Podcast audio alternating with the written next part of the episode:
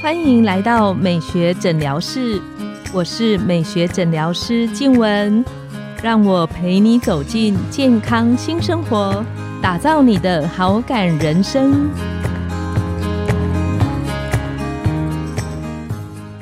欢迎光临，我是今天的代班美学诊疗师张松元医师，让我陪你练习好感人生，走进健康新生活。今天来到我们诊疗室的是黄玉纯黄医师，黄医师要不要简单介绍您自己？大家好，我是黄玉纯医师，在人称江湖志玲姐姐，就痔疮归零。那我目前呢，在台安医院雅风诊所和群诊所做服务。那希望可以不要真的遇到听众在我的诊所或者医院，但是如果真的有需要的话，也欢迎到这些地方来找我聊一聊。好，谢谢你。不过听众们，如果大家回头去看第一集，大家可以发现，其实不找黄医师好像机会也很难，因为他说痔疮是百分之九十的人。他们都会有，对，都会发作，都会发作哦，所以大家千万不要小看。其实第一集有做一个很好的比喻呢，就是说痔疮就像我们身体的盲肠。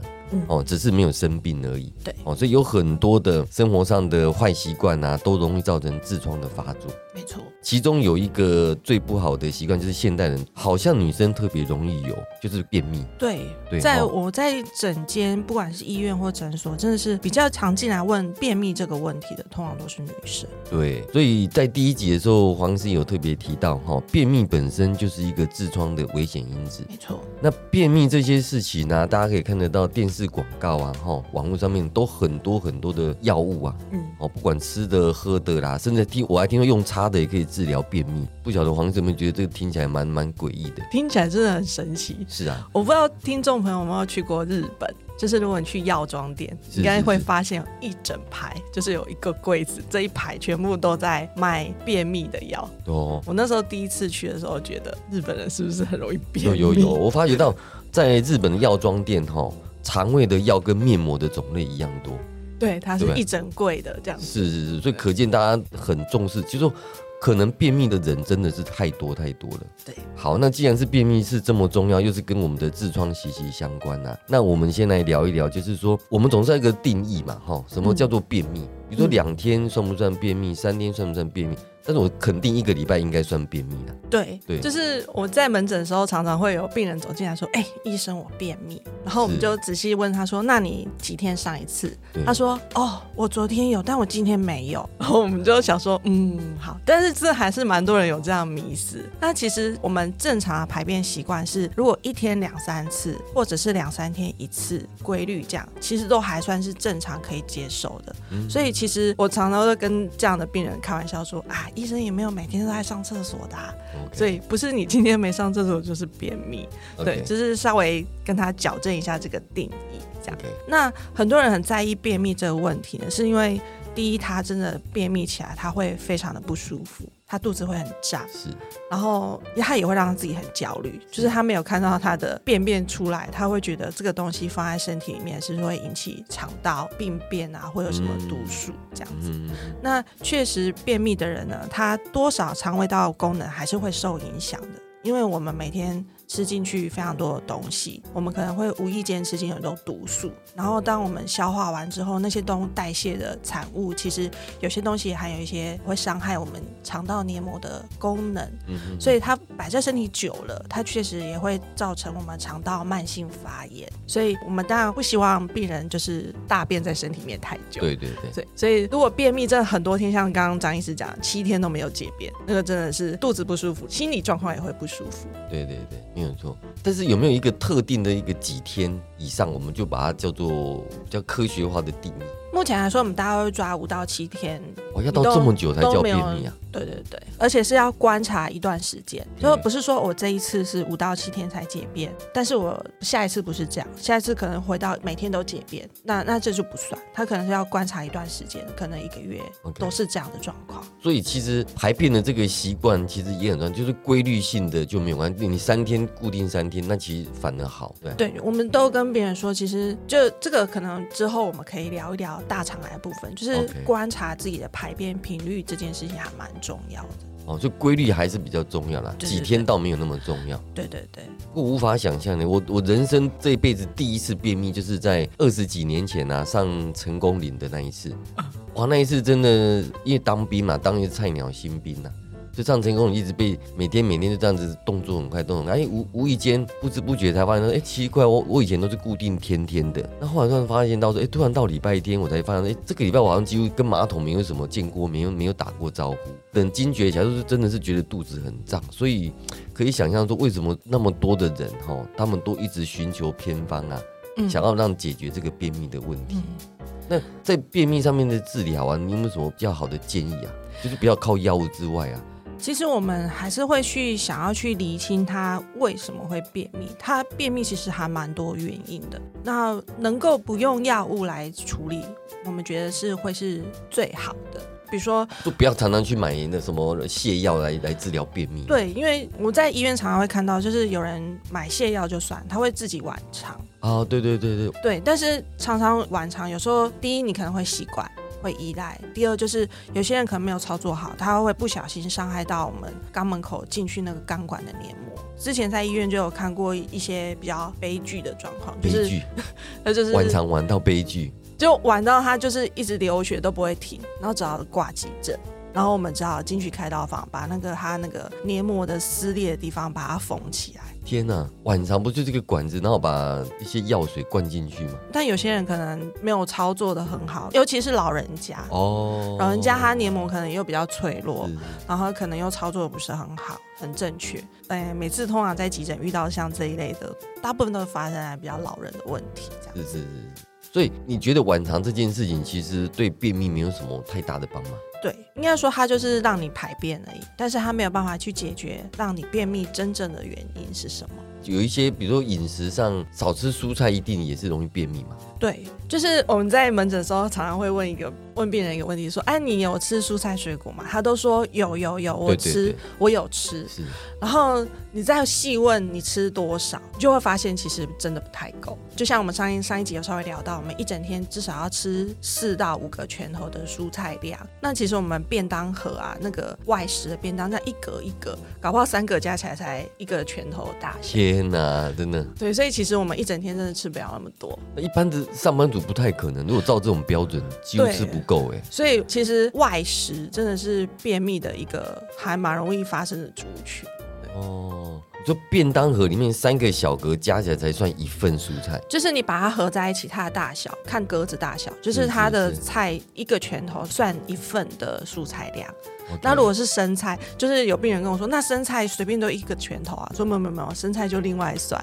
如果像你 seven 看得到那个生菜沙拉这样简单一盒，算一份。OK，所以你要吃四盒，其实是蛮恐怖的。我觉得光是医生都有点有点难，真的很难，真的很难。那请问一下哦，那现在市面上啊，我们都是 seven 啊，那个或者说一般的那个什么超商啊，都有卖那个叫浓缩的蔬果汁啊。那上面常常标榜说什么我喝一瓶啊就可以抵什么七份啊，我记得印象好像是这样子。那那你觉得这个可能吗？光是喝那个？我觉得要喝那个去补充你一天的膳食纤维，你可能还没有补充足够，你就吃进去非常多的糖分。哦，对，因为我们那个吃的东西后面不是都会标蛋白质多少、碳水化合物多少、膳食纤维多少？那其实卫福部规定是建议是一个人成人的话是二十五克到三十五克的膳食纤维。但是如果你光靠喝什么蔬果汁这种，然后来达到，你可能其实反而摄取非常多的糖分。那如果比如说自己在家自己打碎呢？那就就可以，那可以，就是像现在很多人会在家里流行喝绿拿铁，它就是真的很多蔬菜，然后放进去，然后可能加个无糖豆浆啊，或者是简单就是没有糖的牛奶，这个都可以。OK OK，就把一天，比如说你说四份的蔬菜一起打起来嘛，哈。对，这个真的这也是蛮懒人包的做法。哎，这个我觉得这个方法很好。哦，不然如果照你这样讲，要吃四大份的蔬菜，真的很难呢。对，你光是要咀嚼啊，有点咀嚼，光是咀嚼，像我都很不喜欢咬东西的人，要叫咬四份的蔬菜，真的很痛苦。对你想象那个超商的四盒沙拉摆在你身，你天天要吃四盒沙拉，哎，蔬菜生菜沙拉。对对，你光是看到你就饱了，你根本不会想要吃。天哪，原来是这样，所以难怪现代你刚刚有提说，现代人其实很容易有便秘，便秘又造成痔疮，原来是这样子啦。对，因为大部分大家现在都是第一个外食，第二都是自己独居嘛，对不对？嗯，哦，那很少在，就算你跟爸妈住在一起，你现在也不会再像小学生自己带个便当上班才对。对，哦，那大家都这么累，不太可能自己煮自己健康餐。所以张医师提的方法真的蛮好的。以前我自己有想过，我自己本身啊，就是去买那种膳食纤维粉。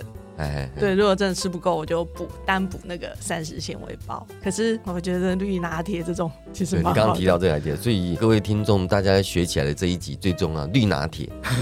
今今天的关键字，就果菜汁就是大麦。那有没有说一定要绿色的蔬菜比较好，还是什么？反正只要有蔬菜有纤维高的都可以嘛。对，就是你可以选你喜欢的蔬菜，然后放进去。那讲到便秘哈，我突然又想到说哈。我听过坊间呐，然后大家都很流行一个叫大肠水疗啊，对，那你觉得大肠水疗这件事情啊，对治疗便秘有没有帮忙啊？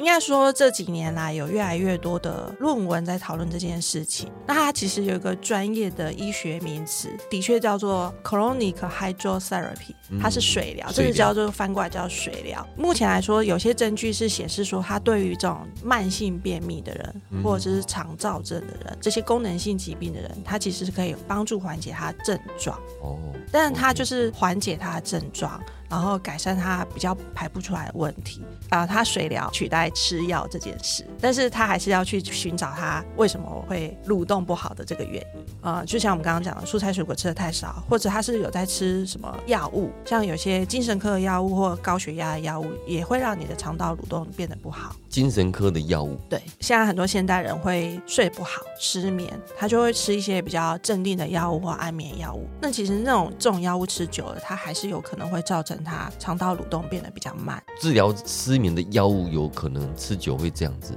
对，会便秘。它就是它的它药物的另外一种副作用，它等于是让全身的活动都降低了啦。对，可能是这样子。所以大肠水疗这件事情，在基本上来讲，你也是认同可能有某某部分的功能的。针对这种功能性的疾病的病人，他其实是真的可以帮助他达到一些症状上的缓解。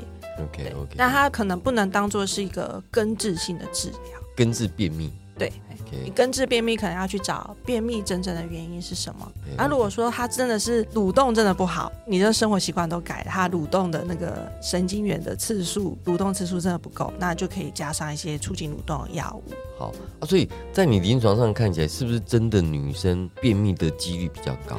对，就是从国外的 paper，还有就是我们自己临床的门诊那样来看，真的女生十个里面大概七八个会有来咨询便秘的问题。那那你你个人觉得呢？为什么女生会比较容易相对啊？是因为性别上面的遗传的因素吗？还是目前看起来比较常见的原因，应该还是女生的运动量确实没有到这么高，活动量没有那么高。比如说，我都常常比喻说，我躺整天，我觉得我的肠子也不会蠕动，就废在废在家废整天啊。然后我的可能就也不会想要吃东西，对。那就是可以造成说女生可能相对上比例是或来的比较高一点。好啊，所以这一集啊，我们也知道了哈，那个便秘其实是容易造成痔疮。那要预防便秘，如果要最简单，就是今天有刚刚提到叫做绿拿铁，哦，就每天四份拳头大的蔬菜把它打成汁，没错，然后再加什么无糖豆浆，无糖豆浆，就减少糖分。好，这叫绿拿铁，可以预防便秘啦，哈，对，改善便秘问题。对对对对对，尤其那个我们的女性听众哦，有七八成的女生容易便秘嘛，对，改善便秘又可以减肥。真的是一举两得，太棒太棒！今天一个这这一集最大的收获就是这样子，拥有好感人生就从今天开始，每周一、三、五晚上十点，带你从日常好感练习，共创健康美学新生活。